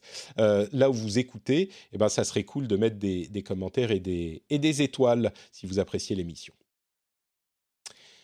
Alors, parlons un petit peu d'Intel. Dany, je sais que c'est ta grande passion de parler d'Intel. Tu es euh, euh, absolument séduit par euh, tout ce qu'ils font. Euh, Intel a fait quelque chose d'inattendu, ou bon, peut-être qu'on en avait des rumeurs ici et là, mais ils ont annoncé une nouvelle gamme de produits qui est une gamme de produits qui va nous intéresser, nous, les gamers, puisque c'est des cartes graphiques. Intel Arc, c'est des cartes graphiques, euh, ce qu'on appelle les cartes graphiques euh, discrete, donc euh, des cartes graphiques euh, indépendantes, autonomes, qui ne sont pas ce qu'ils faisaient déjà depuis longtemps avec le branding, c'était Iris, je crois, des cartes graphiques qui étaient intégrées au processeur, qui étaient franchement pas très très performantes. hein. C'était des trucs qui, euh, qui étaient mieux que rien dans les ordinateurs portables généralement euh, et qui vous permettaient d'avoir une sortie vidéo sur votre ordinateur même sans ajouter de carte graphique, ce genre de choses. Mais ça, c'est différent. C'est censé être, alors on n'a pas encore euh, tous les détails, mais c'est censé être des vraies cartes graphiques qu'on achète comme on achèterait une RTX ou une Radeon. Et qui auront des performances comparables. C'est intéressant de voir qu'il va y avoir un troisième acteur qui se lance sur ce marché. Ça veut dire euh, que le marché est euh, quand même extrêmement porteur parce que Intel, euh, ils sont pas en super méga forme, donc s'ils y vont, j'imagine qu'ils y voient un potentiel. À voir s'ils pourront être en concurrence avec les, constructeurs existants. Et ils, évidemment, ils disent qu'ils vont avoir toutes les, euh, tous les buzzwords nécessaires, le euh, ray tracing, enfin bon, ils feront tout. hein. Euh, elles arriveront les premières normalement début 2022 euh, et on aura plus d'infos vers la fin de l'année. Mais là, ça a été annoncé. Tu t'y crois toi des bonnes cartes graphiques Intel, Dany? Je rappelle que tu travailles chez Dell, donc peut-être que tu tu peux pas dire de mal de, de Intel, je sais pas. Mais de toute façon, je peux pas trop me prononcer parce que je, enfin, tu vois, j'en, sais pas beaucoup. J'ai pas, j'ai pas eu l'occasion d'en essayer une euh, sur sur des jeux et de me dire, oh, c'est génial la performance, etc. Maintenant, moi, là où je trouve ça intéressant, en fait, c'est que ça va peut-être un peu rééquilibrer le marché parce que que les pénuries qui nous impactent depuis, euh, enfin, je sais pas, sur euh, sur les cartes Nvidia et AMD pas, c'est depuis tellement longtemps que je me souviens même plus quand c'était la, période où les prix étaient raisonnables, on pouvait les acheter euh, sans, sans avoir besoin de rafraîchir des sites pendant des heures. Je pense que ça va peut-être permettre d'avoir assez de d'afflux de euh, cartes graphiques sur le marché pour satisfaire la demande et peut-être avoir des tarifs en fait plus compétitifs. Alors là, la concurrence, c'est sûr que ça fait toujours du bien. Euh, la disponibilité, je ne sais pas si... Bon, Intel, ils ont l'habitude de, faire beaucoup, beaucoup de processeurs, donc peut-être qu'ils auront euh, assez de... Euh, et puis, ils ont leurs propres usines. Donc, peut-être qu'ils fabriqueront ça chez eux, c'est pas sûr, mais peut-être. Donc, effectivement, peut-être que ça amènera plus de, de choix et de disponibilité. C'est aussi 2022. à ce stade, on imagine que la disponibilité avec les investissements qui sont faits dans les usines pourrait commencer à euh, se, disons que la pression pourrait commencer à se relâcher autour de début mi-2022, donc peut-être que ça sera la bonne période. Mais euh, oui, il faut certainement attendre de voir. D'une manière générale, moi je me dis, euh, c'est toujours une bonne chose d'avoir plus de concurrence. Enfin, toujours, en tout cas quand on n'en a, pas beaucoup. et là, donc, c'est une, un gros acteur. Et je me dis, ils sont tellement dans la merde par ailleurs que s'ils se lancent là-dedans, c'est que j'espère qu'ils sont pas sûrs de leur coup, mais enfin qu'ils sont, qu'ils vont au moins être euh, compétitifs, quoi. J'espère. Et, hum, tu vois, là, je pense où il y a peut-être un risque aussi, c'est le hardware sera sans doute euh, de bonne qualité, mais hum, tu vois, ce qui joue aussi beaucoup dans la performance des cartes graphiques, c'est euh, les drivers, c'est le soft. Et, euh, de mon expérience et de ma perspective à moi, qui est limitée en tant que joueur, hein, ça, prend du temps et beaucoup d'efforts pour arriver à implémenter des drivers qui soient performants et optimisés pour tous les derniers jeux du moment, mais aussi toutes les vieilleries, etc. Donc, euh, est-ce que c'est facile de rentrer dans, dans ce secteur-là aujourd'hui euh, et de d'arriver à avoir des drivers performants dès le lancement? Ça, c'est l'avenir nous le dira. C'est sûr. Ce que je dirais, c'est qu'ils ont quand même, ils n'arrivent pas de nulle part. Tu vois, au-delà du fait qu'ils soient des fondeurs depuis mmh. longtemps euh, de processeurs, ils font des cartes graphiques, alors qui sont pas au niveau des performances des cartes graphiques euh, euh, autonomes, mais ils font des cartes graphiques depuis très longtemps. Hein. Ça fait, je sais pas, une décennie plus qu'ils font des cartes graphiques.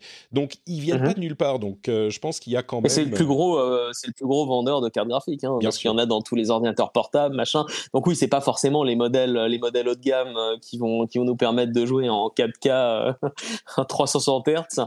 Mais mais en attendant, oui, je j'ai aucun doute là-dessus. Mais vraiment, c'est ce qui me la, question pour moi c'est quel va être l'équilibre en fait entre le prix, la performance en jeu et la qualité des, euh, des drivers pour euh, l'expérience in game. Et tu vois, pour moi, le, j'imagine que la, les cartes les plus intéressantes, ça va être peut-être entre 250 et, euh, et 500 ou 600 euros. Comment est-ce qu'ils vont arriver à ah, se positionner dans ce segment-là? le, le, très bas de gamme. ouais, bon, écoute, euh, on, attendra de voir. Je suis sûr qu'on va en, en, apprendre plus très très vite, mais c'est un, un événement extrêmement important. Ça va être intéressant. Et, surtout, où est-ce qu'ils vont se positionner? Est-ce qu'ils vont lancer des équivalents des 30-90 et autres pour taper dans le très haut de gamme et dire ah bah, regardez, voilà notre c'est le, bijou Ou alors, euh, bah, je sais pas, tu sais, il y a les réalités marché mercantiles qui mmh. font que tu vois, des 30-90, c'est bien de les vendre, mais euh, tu vas, on t'en vends pas, je pense, non plus euh, à mmh. l'appel. quoi. Oui, mais c'est là que tu marges. Enfin, je pense, j'en sais rien. Mmh. Hein, j'imagine que s'ils y vont, ça va être pour couvrir tout le marché. Hein, mais on va voir. Euh, parlons un petit peu de ton jeu préféré de toute l'histoire du monde. Euh, et quand je dis ton jeu, j'entends tes jeux, puisqu'on va parler du Pokémon Presents qui a eu lieu hier. Alors, on va pas rentrer dans tous les détails de, des Pokémon parce que c'est marrant, on, ne se rend pas compte à quel point il y a de, jeux Pokémon différents. Euh, il y avait euh, évidemment ils ont parlé du MOBA Pokémon Unite qui, a une date je crois si je dis pas de bêtises il arrive le 22 septembre euh, sur mobile. Euh, ils ont donné une date aussi pour Brilliant Diamond et Shining Pearl qui arrive le 22 novembre le remake de la, la, version Diamond et Pearl. Mais moi ce qui m'a marqué c'est surtout alors comme je disais ils ont parlé de jeux dont je me souvenais même pas ou dont je ne savais pas qu'ils existaient. Alors Pokémon Café Mix, je m'en souvenais pas, c'est un jeu mobile qui a une refonte, euh, mais ok. Euh, et Pokémon Masters EX.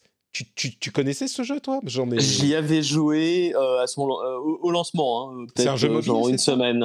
C'est un jeu mobile, ouais. C'est un jeu mobile et comment le catégoriser je, ne m'en souviens même plus il m'a il m'a pas marqué, euh, bah, ouais c'est c'est le genre de jeu à gacha où il faut avoir les bons mmh. héros machin etc bon ça m'a ça m'a rapidement saoulé. Euh, moi de tu vois dans, dans les annonces euh, sur les jeux mobiles la seule qui m'a intéressé vraiment hier c'est Pogo avec les nouveaux Pokémon de Galar qui arrivent à la fin du mois sur sur mobile. Voilà c'est tout. donc ça c'était le truc important. Écoute il y a un autre truc qui m'a beaucoup marqué moi c'est oui euh, dans la chatroom c'est toi qui nous en avais parlé Pokémon Café Mix. Oui oui non mais celui-là je m'en souvenais c'est Pokémon Masters EX dont je me souvenais pas du tout. Euh, mais le truc le plus important c'est Pokémon Arceus qui est euh, le jeu qui arrive c'est l'année prochaine je crois que en janvier je crois. En janvier quelque chose comme ça. Qui avait vraiment raté sa première présentation qui était qui saccadait et qui était moche et qui là, ils l'ont remontré, je pense que c'était vraiment pour damer le pion à tous ceux qui disaient Oula! Enfin, pour convaincre ceux qui faisaient Attends, Arceus, c'est sûr, sur la Switch, euh, est-ce qu'ils vont pas sortir une Switch Pro pour, faire, euh, pour pouvoir faire tourner Pokémon Arceus? Bon, et ben là, euh, non seulement il tourne nickel, enfin, c'est au moins du 30 FPS, hein, c'est ce qu'on peut attendre des jeux Switch, mais en plus, franchement, il est très beau. Il y a un petit peu de, euh, de design artistique euh, qu'on comprend, euh, inspiré peut-être par Zelda, et on, peut le comprendre parce que le genre, c'est un jeu, un monde en jeu ouvert, un, jeu en monde ouvert avec des grands espaces, donc on n'a pas la même puissance disponible que pour un jeu où les environnements sont limités. mais je dirais, le, les environnements, ça fait un petit peu Zelda avec beaucoup de cel shading, etc mais c'est super beau, euh, ça fonctionne très bien. Après, ils ont détaillé plein de systèmes euh, du, jeu qui sont un petit peu différents des jeux euh, Pokémon traditionnels. Mais ce qui est notable au final, c'est que bah, c'est le premier jeu Pokémon 3D, on va dire, dans, dans un monde ouvert, un jeu Pokémon moderne. et ça fait très longtemps qu'on l'attendait. Et là, ça a l'air d'être, au moins graphiquement, hein, parce que c'est ce qu'on voit aujourd'hui, un représentant digne de cette, de cette idée. Euh, là, j'ai été complètement euh, séduit par euh, le, jeu au niveau graphique. Pour les autres niveaux, on n'a a priori pas vraiment à s'inquiéter. Il, il, semble que Pokémon sache un petit peu ce qu'ils font. Hein. Mais c'est aussi l'occasion, on le verra quand, on aura plus d'infos, mais c'est aussi l'occasion de renouveler un petit peu la formule. Parce qu'il s'appelle Pokémon Legends. Euh, j'imagine qu'il va y avoir Pokémon classique qui sera comme les jeux classiques et qui vont aussi développer, si celui-là marche bien, des Pokémon Legends euh, en, enfin, de différents titres. Euh, et donc, pourquoi pas changer un petit peu la formule pour apporter des choses un petit peu plus modernes dans le, dans le jeu et dans le gameplay, puisqu'il y aura, j'imagine, les deux séries en parallèle. Donc euh, Pokémon Legends Arceus, moi je j'ai été euh, agréablement surpris. Je crois pas que c'est juste parce que la première présentation était tellement inquiétante, mais euh, j'ai trouvé ça relativement sympa quand même. Je sais pas si toi tu. Moi, moi ce que j'aime là-dedans, ouais, je, je, enfin, quasiment tous, ouais. Donc plus ou moins. Hein. Euh, je les ai au moins tous essayés un peu, donc ouais. Euh, je rappelle aussi que, tu travaillais chez Nintendo à l'époque des premiers Pokémon et que tu as participé à la traduction, donc euh, il a une place. Voilà, ouais, donc c'est pour ça, c'est une place particulière de mon cœur. Si ça avait été, si je l'avais pas fait, peut-être que j'aurais pu pas jouer du tout. Hein. Mais mais donc ouais, en fait donc c'est sûr que Diamond et Pearl, ils ont l'air sympas. Je vais y jouer, c'est sûr, mais c'est finalement somme toute très classique. Hein. C'est euh, une sorte de remake, remaster, un peu amélioré, plus chouette, etc. Pas de problème.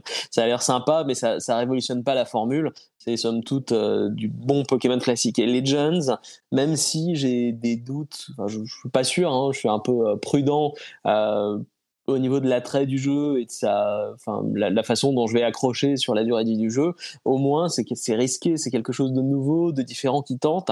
Graphiquement, risqué, j'irai peut-être pas jusque là, hein, mais euh, je comprends ce que tu veux dire. Mais... Ah, disons que ça sort du combat au tour par tour avec la collection de Pokémon, avec mm. euh, t'affrontes des entraîneurs pour aller prendre les, les gyms, etc. Mais et c'est rare, quoi, tu vois, parce qu'ils ont ils ont ils ont une formule tellement ancrée euh, dans, dans quelque chose d'assez rigide que je trouve que c'est sympa d'avoir vraiment une, une, approche un peu différente de l'univers euh, Pokémon. Ouais. Eh ben écoute, euh, espérons On va voir que ça sera il quelque chose de ouais, quelque chose de convaincant. Mais tu vois, contre toute attente, Pokémon Snap, le, le, remaster là qui est sorti il y a il y a trois mois, six mois, je sais plus. Euh, bah écoute, je l'ai terminé, j'ai passé un bon moment dessus, c'était Ah oui. très différent, c'était sympa, c'était c'est rigolo et mignon comme tout. Et tu vois, pour les, les parents qui ont des enfants, c'est un jeu très sympa à faire en famille. Ah, tu sais quoi, quand tu disais ça, j'étais en train de me dire, Oui. ah, un jour, j'aurai, j'aurai euh, plus de temps, mes enfants seront plus grands. J'étais en train de penser ça. Et, en fait, euh, bon, peut-être pas encore, il est assez, il est un peu trop petit peut-être pour, pour ce, encore que je lui fais, je le fais jouer à, à Forza et ce genre de trucs. Ouais, j'ai vu Forza. Non, non, mais s'il joue à Forza, t'inquiète, il peut jouer à Pokémon. Ouais, il joue pas très très très simple. hein, ouais. Il joue à Forza. Il y arrive un peu, hein, mais il aime Ouais. quand même beaucoup rentrer dans les murs aussi vite que possible avec les bagnoles. donc, euh, mais peut-être Oula, ouais, d'accord. Il aura pas son permis tout de suite. hein. il a trois ans et demi, donc ça va. Mais du coup, peut-être qu'un Pokémon Snap, euh, Ouais. il faut juste se balader et prendre des photos, les trouver. C'est même pas, t'es sur un rail, t'es sur un rail, donc Ah tu, oui. euh, tu déplaces juste le viseur, tu te retournes, tu lances des Pokéballs sur, enfin pas, pas vraiment des Pokéballs, mais Mm. des sortes de balles sur les sur les Pokémon pour leur faire des actions spécifiques, et euh, et, et à partir de là, tu essayes de prendre des photos qui sont notées, et, euh, et ça débloque des passages, des niveaux, des mondes, des Mm. objets, etc. Et l'objectif, c'est d'avoir le Pokédex avec toutes les photos tous les Pokémon dans des poses machin, etc. Et des fois, tu arrives à avoir des poses exceptionnelles et tu Waouh, génial, j'ai eu ça, mais c'est incroyable, j'avais une demi-seconde, c'est super dur. Et voilà, et la plupart du temps, c'est des photos pourries parce que bah, le Pokémon était en train de dormir, mal cadré derrière un arbre, et tu dis, mais qu'est-ce que j'ai fait là, c'est quoi ça? D'accord. Et donc, Bon, c'est très sympa. C'est à garder à l'esprit. Peut-être qu'à un moment, euh, je, je, je- j'en profiterai pour le, pour le mettre dessus. Et en plus, un gros avantage pour toi, ça, ça- ça- ça fera parler ton, ton côté un peu sadique. hein. tu vois, les Pokémon qui dorment, par exemple, tu peux les réveiller en leur balançant des pommes dessus, Ouais. ou les faire tomber des arbres et machin. Ça donne un peu de piquant au jeu aussi. Ouais. Un peu de notre côté, genre, hein, on est méchants. Tu sais, pour moi, même, euh, même les, le sommeil des Pokémon, c'est sacré en ce moment. hein. Le, sommeil, on rigole pas avec. euh, je ne ferai pas l'offense aux Pokémon de les réveiller quand ils dorment. Donc, euh, mais bon, je le garde à l'esprit. Très bien. Donc ça, c'était euh, le Pokémon Presents. C'est quand même fou que la Pokémon Company, ils, ils ont même pas, ils sont pas, ils font pas partie des Nintendo Direct.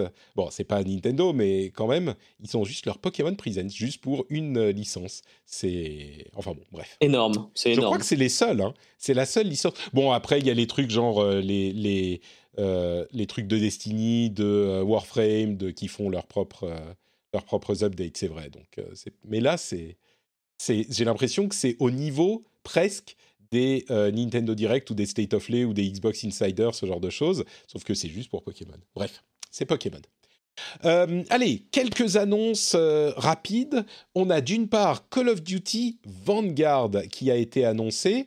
On aura plus d'informations dans quelques jours de ça. On a eu un trailer officiel qui semble indiquer qu'on est sur les quatre euh, théâtres d'opération de la Deuxième Guerre mondiale. Oui, parce que ça fait partie, c'est dans l'univers de la Deuxième Guerre mondiale. Call of Duty revient, comme on avait entendu parler dans des rumeurs, euh, dans la Deuxième Guerre mondiale, donc c'est-à-dire... euh, a priori en Russie, quelque part dans le désert en Afrique du Nord, en Allemagne et en, sur le terrain du Pacifique. Donc il y aura peut-être un élément narratif dans ce contexte. Ça va être vraiment intéressant de voir euh, ce qu'ils vont en faire. Bon, Call of Duty, c'est Call of Duty, il y en a comme toujours. Euh, mais de, vo- de voir ce que ça va donner avec Warzone, justement, qui continue à, être euh, extrêmement populaire, évidemment. Donc, bon, on en saura un petit peu plus bientôt. À noter que euh, beaucoup de gens ont fait la remarque de euh, oui, il y, y a beaucoup de gens qui parlent de Call of Duty et qui ne mentionnent euh, même pas ou à peine les, le scandale de harcèlement chez Activision. Moi, dans les articles que j'ai vus, c'était généralement mentionné à la fin de l'article, mais quand même, je ne sais pas comment on peut faire autrement. Enfin, je veux dire, tu vas pas ouvrir l'article avec, ou peut-être qu'il il faudrait trouver un surnom à Activision, genre actis, arti- actircellement ou ce genre de choses, je sais pas. Euh, pour vraiment, tu vois, tu vas pas ouvrir l'article en disant euh, Activision qui est sous le coup de euh, poursuite judiciaire pour des questions de harcèlement a présenté machin, ça fait, je sais pas si ça marche mieux. Mais bon. Bref, Call of Duty Vanguard sera présenté bientôt plus en détail. On a Castlevania Grimoire of Souls. Dany, euh, tiens-toi bien, Castlevania Grimoire of Souls, qui est sorti en 2019, qui était un jeu mobile, qui était extrêmement microtransaction isé, qui revient, mais cette fois sur Apple Arcade. Et sur Apple Arcade, il n'y a pas de microtransactions, c'est juste des jeux complets. Et du coup, il a été visiblement retravaillé pour être sur le, l'Apple Arcade. Il n'est pas encore, hein, mais il arrive bientôt. Et bon, c'est clairement un jeu mobile qui a été développé il y a deux ans, donc euh, c'est pas au niveau des graphismes, euh, les graphismes les plus impressionnants qui soient, mais au niveau de la Castlevaniarie, bah, il a l'air, euh, quand on voit le trailer en tout cas, assez convaincant. Et pour ceux qui ont l'Apple Arcade, ils sont très très mauvais Apple Arcade pour mettre en avant les jeux que les, les joueurs de console ou PC, les joueurs traditionnels, auront envie de jouer. Il y en a, hein. il y a Fantasian dont euh, Thomas nous, nous, parle tout le temps sur le Discord. Euh, il, y a, enfin, il y en a vraiment plein. Et, et... Il y a Taiko no Tatsujin. Par exemple, oui. Euh, mais franchement, à regarder, à regarder Grimoire of Souls, j'ai l'impression que bah, c'est un vrai Castlevania, quoi ça me donne presque envie de reprendre euh, l'Apple Arcade pour, me, pour, pour le tester.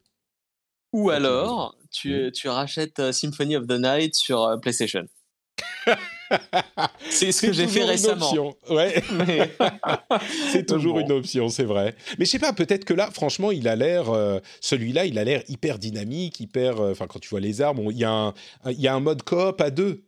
Peut-être que, que c'est ça qu'il faudrait faire. On va le trouver euh, sur un App Store. Enfin, non, il avait été fermé un an après. Mais il y a un mode coop à deux. C'est, ça pourrait être. Oh. ça, peut, ça peut être marrant, c'est sûr. Ouais, bah, moi j'en trouverais bien. Je... ouais, mais ça sera pas moi, je sais. Euh, 11 Bit Studios a annoncé Frostpunk 2, Frostpunk qui était l'un des jeux euh, de l'année, je crois, pour JK il y a, il y a deux ans. Euh, c'est un jeu, c'est un city builder dans un univers complètement euh, bah, gelé. Euh, et on construit les villes en cercle, il faut garder la chaleur, etc. Euh, et, donc le 2 a été annoncé. Il n'y a pas de date, mais pour ceux qui étaient fans de Frostpunk, bah, vous en aurez plus à vous mettre sous la dent.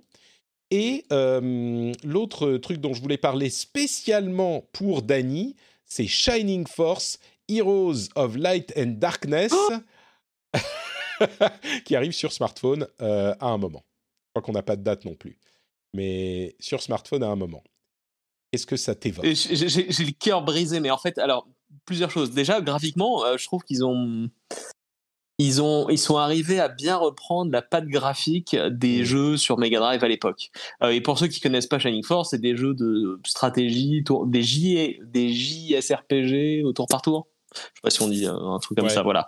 Et donc des jeux de stratégie au tour par tour, euh, avec des passages de niveau, des changements de classe, des personnages qui viennent de plus en plus forts, qui peuvent équiper des épées, des boucliers, de la magie, je sais pas. Et j'en passe. Et en gros, donc graphiquement, c'est super chouette. Moi, ce qui m'ennuie là-dedans, c'est premièrement, c'est un jeu sur mobile. Et deux, c'est un free-to-play. Donc ça veut dire que ça va être un gacha, tu veux ton héros, le super centaure machin, qui a une lance dorée qui lance des éclairs, et bah t'as une chance sur 3 millions pour l'avoir, tu claques 300 euros si tu le veux. Et en plus, c'est des maps et des scénarios qui sont pas forcément très compliqués ou intéressants. À titre d'exemple, en comparaison, j'avais essayé euh, Langrisser, qui était un des, un des grands concurrents des Shining Force à l'époque, mhm. euh, sur mobile. Et euh, ouais, enfin les maps, les, les maps, elles font, elles font quoi, 20 cases, 30 cases. C'est comme les Fire Emblem aussi sur mobile. c'est une toute petite map avec des, des combats simplistes. Et en fait, c'est juste un prétexte pour que tes personnages se tapent dessus, sans pas vraiment de stratégie en fait. Et c'est plus du, euh, du leveling, du grinding et euh, des opportunités pour acheter le dernier héros, euh, la dernière arme qui tue et être super content quand t'as ton légendaire. Surtout que euh, ce, jeu est pas vraiment marketé en Europe, c'est vraiment marketé au Japon. Alors les gens qui se souviennent de Shining Force, il y en a pas beaucoup. Euh, il fallait vraiment être un otaku euh, qui faisait la queue à Junku et Tonkam. Mais, mais donc je pense que le marché en Europe est pas énorme. Ce qui fait que c'est un jeu qui va être peut-être principalement focalisé sur le Japon. Et donc je serais pas surpris que ça soit gacha à gogo puisque c'est un truc qui leur qui, qui, est très fréquent chez eux et avec lequel ils ont l'air d'avoir beaucoup moins de problèmes que nous ici. Donc, euh, ouais. Mais c'est Shining Force, ça sera, j'imagine, un, ah, jeu gratuit, donc euh, peut-être à tester. Moi, je l'essaierai, je l'essaierai de toute mm. façon, c'est sûr. Mais surtout, s'il marche bien, j'ai une vague lueur d'espoir que peut-être un jour ils sortiront un, jeu sur une console. Mm. Peut-être, peut-être. Un vrai jeu qu'on paye 49,99 ou 59,99 et qu'on peut garder où on n'a pas besoin d'acheter un million de trucs pour pouvoir y jouer. Peut-être, peut-être. Euh, quoi d'autre? On va passer maintenant aux euh, rumeurs. Alors, il y en a deux intéressantes. Il y a la rumeur euh, pour la, à la QuakeCon 2021 qui a lieu évidemment en ligne, qu'il y aurait, c'est ce week-end, hein, qu'il y aurait une nouvelle version de Quake, un Quake revitalisé qui est apparu sur le planning de, de, la QuakeCon et qui serait euh, géré par Machine Games, qui avait repris euh, Wolfenstein avec euh, énormément de talent, et du coup peut-être une nouvelle version. Alors on ne sait pas si ça serait genre un remake ou un remaster ou carrément un nouveau jeu. Et, moi, évidemment, j'aimerais avoir un nouveau jeu, clairement, parce que quand on a vu ce qu'ils ont fait avec... avec Wolfenstein, ben, on pourrait espérer quelque chose d'incroyable pour un nouveau Quake, mais il est très probable que ça soit un remaster ou un remake. Et puis l'autre rumeur, c'est un remake ou un remaster euh, de la série des Grand Theft Auto 3. Euh, c'est 3 euh, Vice City et San Andreas qui arriveraient cette année, je crois, sur bon, toutes les plateformes. Hein sauf la Switch. Mais sur mobile. Ah si, si, sur Switch aussi, pardon. Sur Switch aussi et sur mobile. Donc euh, bon, ça serait euh, peut-être pas un remaster super méga ambitieux, mais euh, bon, moi j'étais pas spécialement fan de GTA 3 à l'époque, mais je sais que ça parle à beaucoup de gens. Donc il y a des gens qui, ont qui auraient très très hâte de refaire le jeu ça serait intéressant de voir ce qu'ils vont changer aussi s'ils le refont, parce qu'il y a des trucs qui étaient peut-être qui faisaient juste lever un sourcil à l'époque, qui aujourd'hui serait peut-être un petit peu moins acceptable, je sais pas. Euh, mais entre Quake et Grand Theft Auto, il y a des choses qui te, qui te parlent, Dany, euh, pour des remasters ou des nouveaux jeux? Alors, pour moi, j'espère vraiment que Grand Theft Auto va se vendre euh, à millions. Pourquoi? Parce que ça peut peut-être ouvrir la porte à un remaster de Red Dead Redemption. Mmh. Et ça, ça me parlerait direct. ça, c'est euh, quelque chose qui, qui est en rumeur aussi. Le premier Grand Theft Auto serait euh, lancé, comme tu le dis, si cela se fonctionne. Donc, si cela fonctionne. Donc, en gros, tu vas aller en acheter 10 copies. Euh, toi qui ne payes jamais les jeux, tout l'argent que tu as économisé, tu vas aller le mettre dans les... Très bien. Avec les versions collectors en plus, avec, avec la gourmette en or et, et le flingue, et le faux flingue doré. Voilà. Euh, Thomas nous dit que ça vient d'être entre guillemets annoncé par l'ISRB le truc de Quake, mais on ne sait toujours pas si c'est un nouveau ou un remake avec un nom comme revitalisé. Euh, ça va pas être, ça va pas être un nouveau titre. Un nouveau titre, il l'appellerait euh, Quake tout court. donc bon, à voir. Et enfin, je voudrais vous faire une série de petites news. tu m'arrêtes, Dany, s'il y a un truc qui, qui, te parle, et je vais lire toute une série de petites news. Donc, euh, d'abord, un truc assez marrant. Vous connaissez le compte Twitter Can You Pet the Dog? Eh bien, ils ont regardé au lancement de Hades sur euh, PlayStation et Xbox, ils ont regardé les achievements pour voir. Il y a un achievement quand on euh, caresse le chien dans Hades. Et ils ont regardé sur les premières 24 heures combien de gens avaient eu l'achievement sur PlayStation et sur Xbox, c'est en pourcentage, eh bien, sur euh, PlayStation, il y a 14% des gens qui ont caressé le chien, et sur Xbox, seulement 2,78%, moins de 3%. Peut-on conclure que les fans de euh, PlayStation, les joueurs PlayStation, sont euh, des gens bien plus affectueux que les joueurs de Xbox? Je ne sais pas. Mais c'est quand même une différence intéressante, quoi de, de, 3% à 14%, je ne sais pas si c'est... Enfin, il faudrait faire une étude sociologique sérieuse sur ce genre de choses. Moi, je trouve que ça m'a vraiment marqué. C'est monumental et c'est peut-être lié aussi à la, à la répartition géographique des acheteurs de PS5 et de Xbox, je ne sais pas. Ah, euh, les Américains sont plus méchants je, ne dirais rien là-dessus. Mais il y, a aussi une scène qui est très très intéressante. C'est surtout que 99,99% euh, des possesseurs de PS5 uniquement sont plus beaux que les gens qui ont une PS5 et une Xbox. oui, mais ceux-là, les, ceux qui n'ont qu'une euh, PS5 ont également moins de cheveux. Donc, à choisir. et ils n'ont pas accès au Game Pass non plus. Donc, ouais. C'est ça. C'est vrai. Euh, alors, il y a encore eu une histoire avec Abandoned, le jeu qui est avec des rumeurs complètement folles sur le fait que ça soit un truc de Hideo Kojima. le trailer est, enfin, l'application PS5 est sortie et le trailer qui n'a pas été disponible pendant deux jours, alors qu'il était censé arriver à ce moment-là, le trailer qui est en fait une sorte de mini démo, quand il a enfin été disponible, je plaisante pas, c'était 4 secondes d'une personne qui marche dans le noir. 4 secondes après tout ça évidemment, les pauvres euh, gens de Blue Box se sont encore fait harceler. Euh, Hassan Karaman n'en peut plus. Euh, mais en même temps, il faut avouer que là, ils jouent un peu avec le feu. Quoi. Ils annonçaient un truc incroyable pour un, une cinématique en jeu de 4 secondes. faut pas déconner. Quoi. À un moment, tu deviens responsable de ton truc aussi. bon, bref, voilà. C'est déjà c'est déjà euh, trop en parler que de dire juste ça. Euh, à propos de Xbox, euh, saviez-vous que l'interface Xbox allait bientôt arriver en 4K, allait passer en 4K Et à cette occasion, j'ai appris que l'interface Xbox n'était pas déjà en 4K. Je parle de la série X, bien sûr. donc je suis curieux de voir si ça va changer quelque chose. je ne savais pas qu'elle n'était pas en 4K. J'imagine que c'est la même chose sur PlayStation 5. Peut-être qu'elle n'est pas en 4K déjà, mais moi, je n'ai même pas vu la différence. Donc, les gens qui disent la, la 4K, ça ne veut rien dire, eh ben, on n'a peut-être pas si tort que ça. Est-ce que tu as vu le nouveau mode Imposters de euh, Fortnite? Euh, bah, disons que j'ai un peu, euh, probablement 3 à 4 fois l'âge moyen du joueur de Fortnite, donc non, j'ai pas du tout regardé. Mais... eh ben écoute, c'est un mode Among Us, sauf que le mode Among Us de Fortnite, qui s'appelle Imposters, a beaucoup fait grincer des dents les développeurs de Among Us, justement, parce que au début j'ai vu leur plainte et je me suis dit bon ben ça va les gars euh, vous vous avez un jeu qui a été inspiré du jeu de société Werewolf euh, enfin tout le monde copie tout le monde dans le jeu vidéo c'est comme ça que ça marche c'est comme dans la mode dans la cuisine euh, tu peux pas copyrighter des trucs ou difficilement donc c'est de bonne guerre. Et en même temps quand j'ai vu à quel point il y avait zéro effort dans le mode de Fortnite ils ont vraiment pris un papier à décalquer ils ont recopié exactement tout même dans la structure des niveaux c'est euh, exactement ça, mais exactement, euh, et ils n'ont pas du tout, du tout fait d'effort.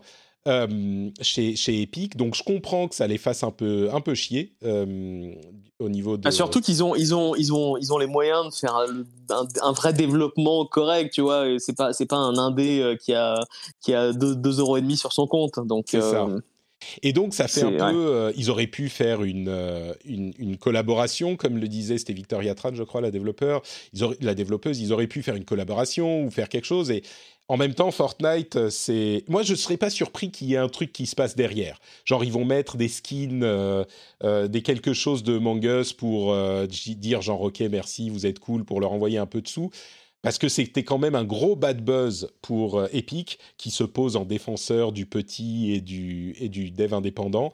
Alors déjà qu'ils ils doivent leur succès au mode Battle Royale qu'ils ont entièrement pompé de, euh, de, PUBG, ce qui est encore, c'est de bonne guerre. Hein. Dans le game design, il n'y a pas de copyright, donc euh, c'est, tout le monde le fait. Mais là, ça fait un peu bad buzz. Donc bon, on verra. Rocket League a eu une update graphique sur, ou va recevoir une update graphique sur PS5. Et moi, j'étais un petit peu, enfin, un petit peu genre, mais enfin, parce que l'update graphique, c'est qu'on peut choisir 4K.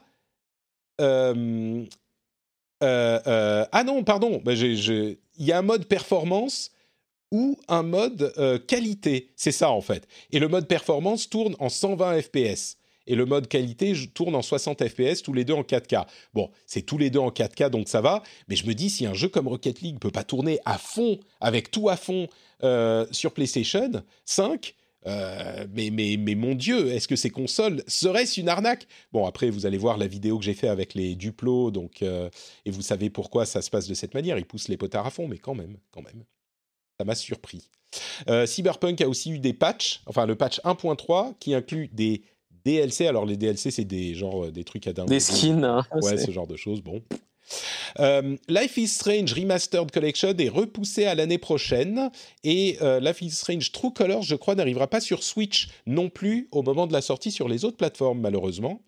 Et Lone Echo 2, qui est un petit peu le porte-étendard de la réalité virtuelle, euh, est également repoussé. Donc, il arrivera un petit peu plus tard, l'année prochaine, je crois. Je précise, True Colors reste à sa date de sortie qui est en septembre, je crois, sauf sur Switch. Donc, celui-là, il reste là. Et puis, j'ai une question business à te poser, euh, Dani. Est-ce que tu connais Embracer Group? Euh, Non. Ça dit rien? C'est un, un, studio, enfin, je ne sais pas, une holding de euh, studios qui rachète depuis deux ans des studios à tour de bras. La dernière euh, fournée, c'est huit studios rachetés. Huit studios il y a deux semaines et trois de plus. THQ, il me semble. Euh, je crois pas que c'est THQ Nordic. Oh, peut-être, oh, peut-être, peut-être. Tu sais, il y en a tellement, je sais même plus. Ouais. Je sais plus. Et, et, donc, ils ont racheté encore trois studios. Ils ont aujourd'hui 80 studios avec 8000 employés dans 40 pays. C'est un truc, et c'est vraiment une société. Alors, je suis sûr qu'elle existe depuis plus longtemps, mais euh, c'est une société qui s'est vraiment lancée dans le jeu vidéo il y a deux ans, peut-être.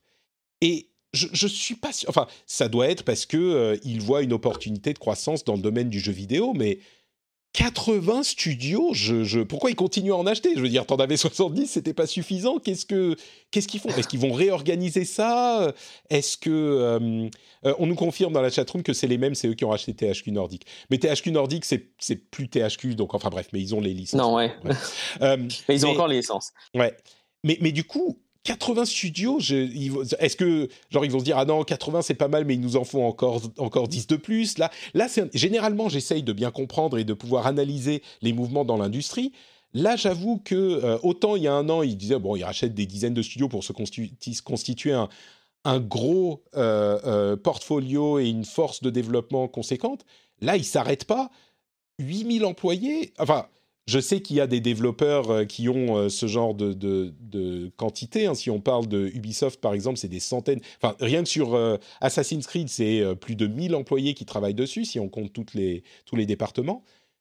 Mais je, est-ce qu'ils vont réorganiser le truc pour avoir quelques gros studios et puis des plus petits? Est-ce qu'ils, euh, je sais pas, je comprends pas ce qu'ils font Embracer en fait. Enfin, en même temps, ils, font de l'argent, c'est sans doute ça, mais de, synergie, de consolidation et, euh, et d'approche ensuite de marché, parce qu'ils ont un poids suffisamment conséquent pour pouvoir euh, influencer les règles en leur faveur.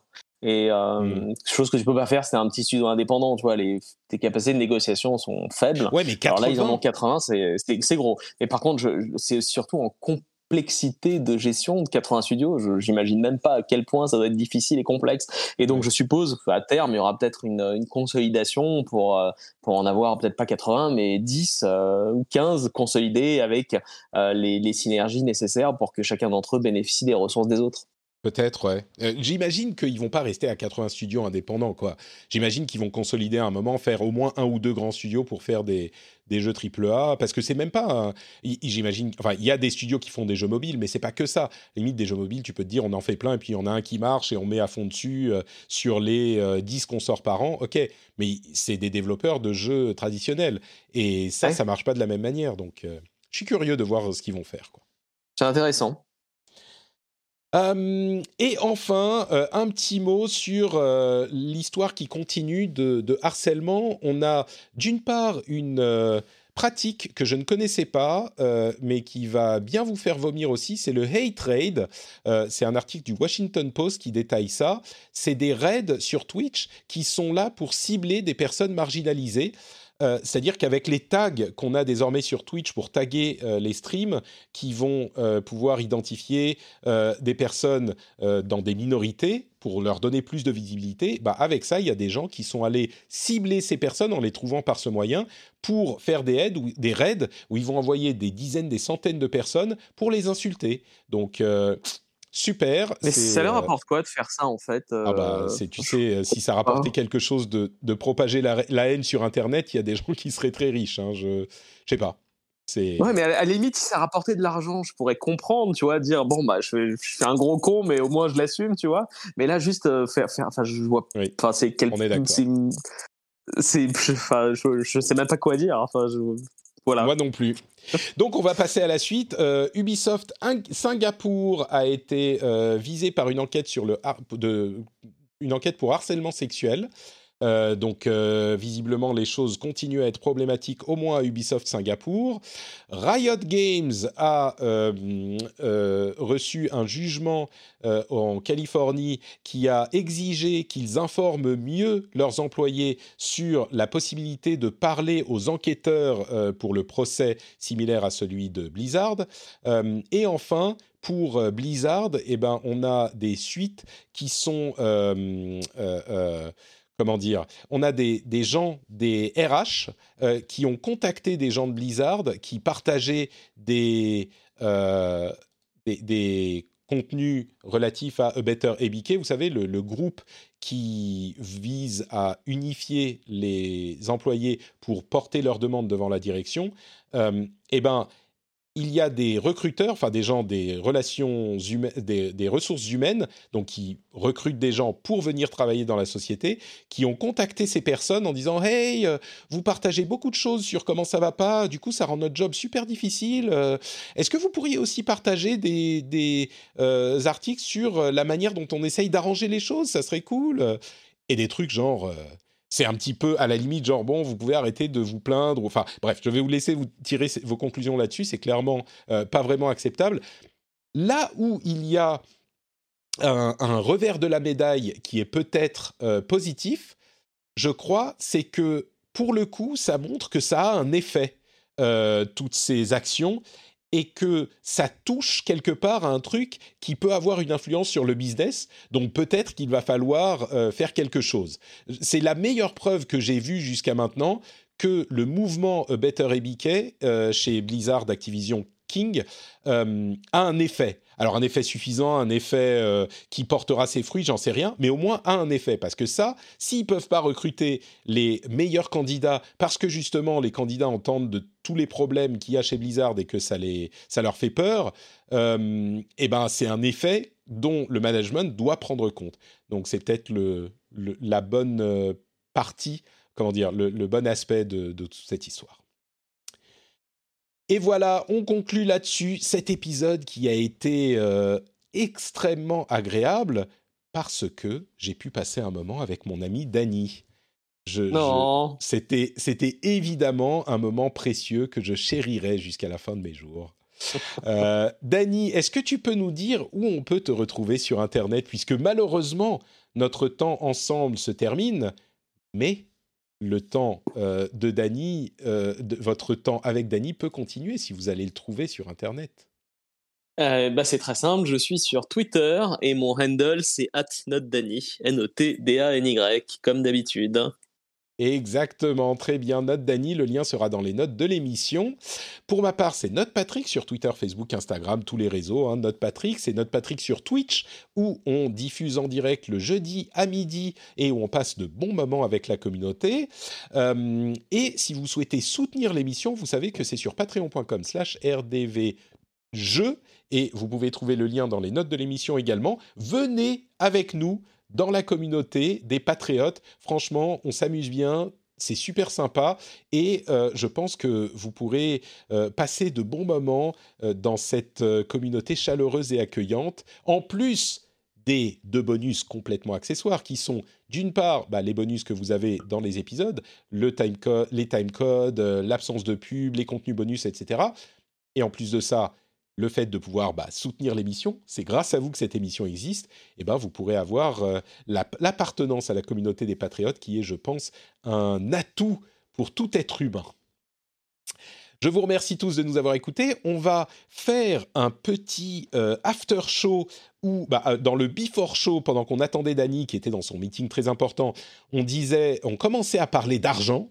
Et donc, je me demande si on va pas faire un petit after show sur l'argent de Patrick euh, et du la fonction. Bon, je plaisante, mais en fait, comment fonctionne euh, la société, le financement, tout ce qu'on fait. Peut-être qu'on va parler de ça. Ça pourrait être sympa. On va voir si les gens sont intéressés par ça dans l'after show ou autre chose. Hein. Mais euh, si vous avez des questions, ça sera dans l'after show pour ceux justement qui sont patriotes. Et euh, bah, si vous ne l'êtes pas, on vous donne rendez-vous dans une semaine. Je vous fais des grosses bises à tous et à toutes. Ciao, ciao.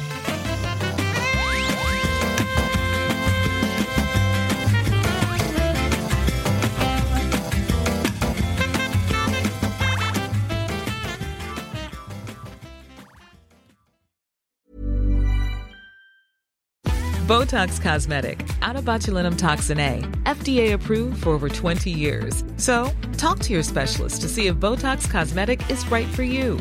For full prescribing information, including boxed warning, visit BotoxCosmetic.com or call 877-351-0300. Remember to ask for Botox Cosmetic by name.